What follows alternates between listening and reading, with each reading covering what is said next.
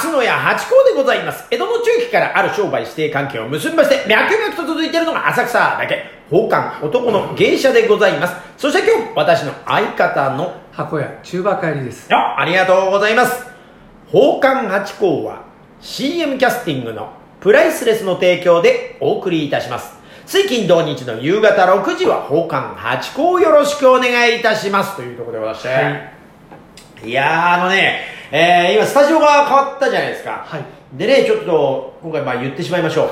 渋谷っていうね。渋渋谷、もう都会のど真ん中来ましたがね。はいあのね、久々でね、今までやっぱりね、えー渋谷は結構まあ文化村に行ってみたりとか、あと丸山町のお姉さんに会いに行ったりとか、ってことはあったんですやっぱりピンポイントでそこに向かって歩くってブラブラっていうのをもうここ25年してなくてですね、はい。なんかこうやっぱ若者の街というか私たちの時代の若者の街私は若かった頃の若者の街は原宿だったんですよ、はい。竹下通り、えーこれがね、えー渋谷もちょっといつの日か、ええ。あー若者の街と思うようになりましてだからちょっと遠ざかってた。そのねセンター街やら何やらっていうのはね、まあ、目的に向かってスッと通ることはあったんですけどブラブラ何の行くあてもなくっていうのはなかったんですが今日ねあのちょっと仕事が早めに終わったんで、えーこの収録の時間までなんとかと思いまして時間をね渋谷でどうしようかなと思って。で私食べるものったらもうなんかそばが好きだから、はい。渋谷でそばって聞いたことないでしょ？あんまりね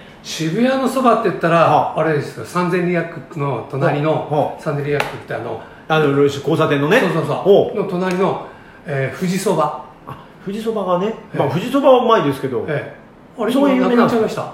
いやいやいやいやふ だけど。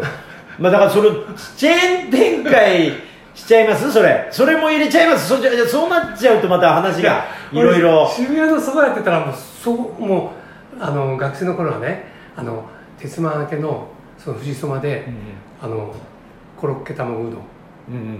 食べて帰るんっていうのが日課でしたけどね。なかなかほらそのチェーン展開だとそこを狙っていくっていうことなんでしょどこで まあどこで富士そばなんか食べても店長さんの采配があるからはい特別メニューあるっていうから同じじゃないとは聞いたことあるんですけどはい。一応どこで食べても同じ品質のはいっていうことじゃないですか。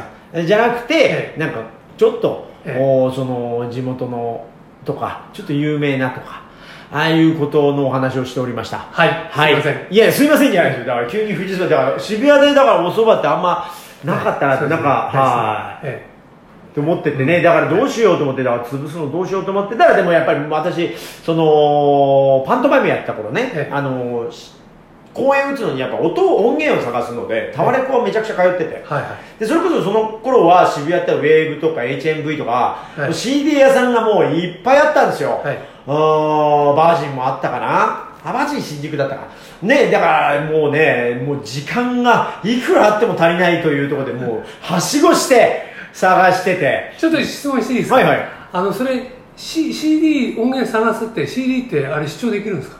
あ視聴できるのもあるし、はい視聴できないのももちろんありますよ。はいはい。で結構の数視聴できるような感じえっと、バージンは、ほぼほぼ全部いけたんじゃないかな。なるほど。確か。で、タワレコ、HMV、ウェーブは、あの、そのお店が、え売りたいものとか推薦してるものを聞けるっていう風になってる感じだったと思いますね。で基本的にジャケ買いなんですけど。えでそれで行ってであのウェーブはなんかテクノとかハウスとかをえ主に見に行っててでやっぱ音源買いに行くと HMV かタワレコでタワレコの方がよく行ってたかなっていうところでタワレコにねよくええ。私たちが使ってたのが私たちっていうかまあ私のソロで使ってたのがあのクレズマ音楽っていうう音楽中東の音楽なのかな？それとかバルカン音楽とかそういうのワールドミュージックをよく使ってたんですよね、だからそれをまた今日も、えうー楽しみにえ行ったらええ。ものすごい縮小されてて。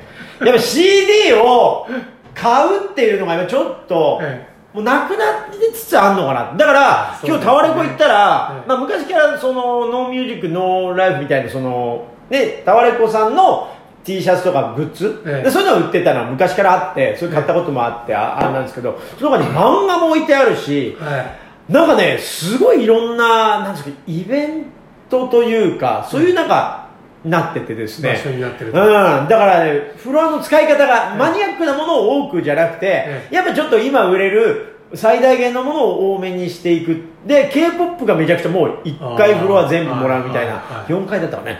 だからものすごいで落語もえとかダンスとか、ええ。そういう私の興味あるところがだんだんこう端っこに追いやられてて うわなんか縮小してるっていう感じが。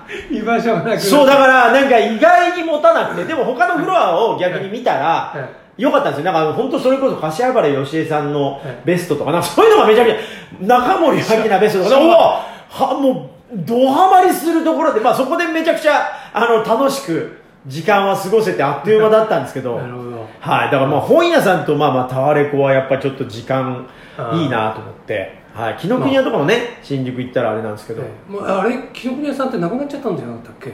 え、新宿紀ノ国屋なくなりました？えあ、そうですか？あじゃあ新宿も行ってない。確かそんなようなあそうですか。うんあらららら、まあ、時代がね。えそうだからね、こう、で、その後、うん、もうちょっとブラッとしようって、今度センター街ね、え行ったりとかで、こう、懐かしのところを、ええあの、文センタ化村とか、ー街ってまだあるんだありましたね。はい私が思ってたセンター街はセンター街じゃなくなってましたね。あれ、ここのことじゃなかったのかなっていう、別のところにセンター街って書いてました。あそうはい。だからこっちがセンター街なのかって、あの、なんつうの、あの、西部のところをぐーっと上がってって、あの、向か、今もありますかね、東急ハンズのあっちの方に入っていく方なんで、NHK に向かっていく方なんですけど、そそっちのところがセンター街ってやってて、ここセンター街なんだと思って。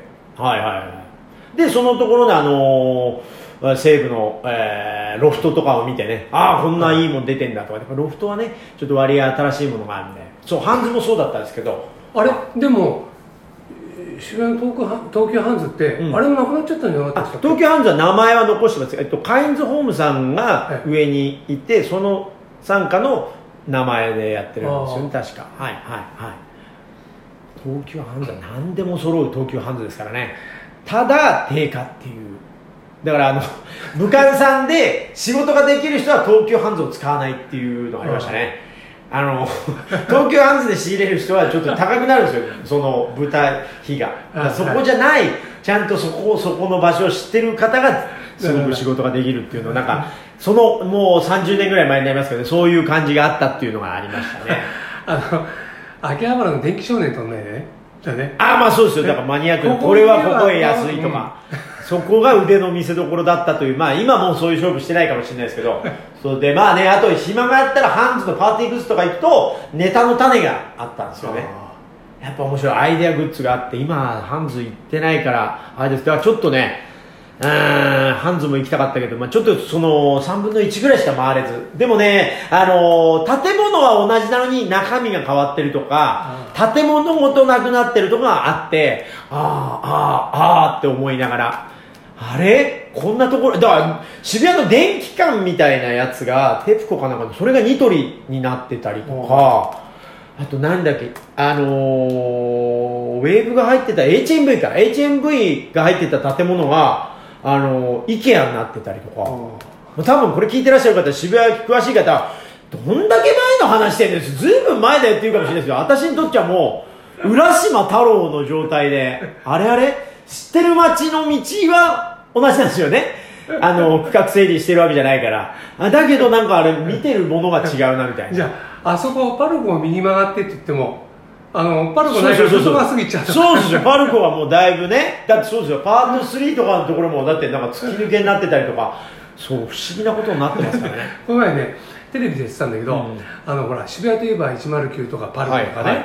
丸いとかあうんったじゃないですか、それが全部こうあのなくなって解体されていく、はいはいはい。ね、それで丸いだったっけなそのビルビルとビルの間が2 5センチしかないんだってはいはいはい。それを隣のビルを壊さずにそのビルだけをあ解体するこのミッションが今までのミッションの中で一番難しいって書いてあるんですよへえ。これはねかなんか産業地っていうか、そういうところはあれなんですよ、憲兵率関係ないんですよね。ああ確かそうですよね。んそれ、立てて小さくなったら間抜けですもんね。立て替えたらね。ギリギリ。にギリギリになってね、だからそうやって、だから立てる時だってそうでしょ、同じでしょ？あの、棒のあれとか。最初に立てたのがいいですよね。そうですね。あとは、そうね、端っこから立て直していくとか、そういうことかな。お題。えーとですねこの前もねちょっとねあの番組の終わりの方で、うんうん。えー食のね秋の食のはいはい。サンマとか栗とか出たんですよ、ええ。で食欲の秋。うん。ね。えーこれは一度食べてみてください、ね、これね一度食べてくださいっていうのはこういうのはあんまり食べ食したことないでしょっていうような食べ物の中で知りたい。私がそれ知りたい。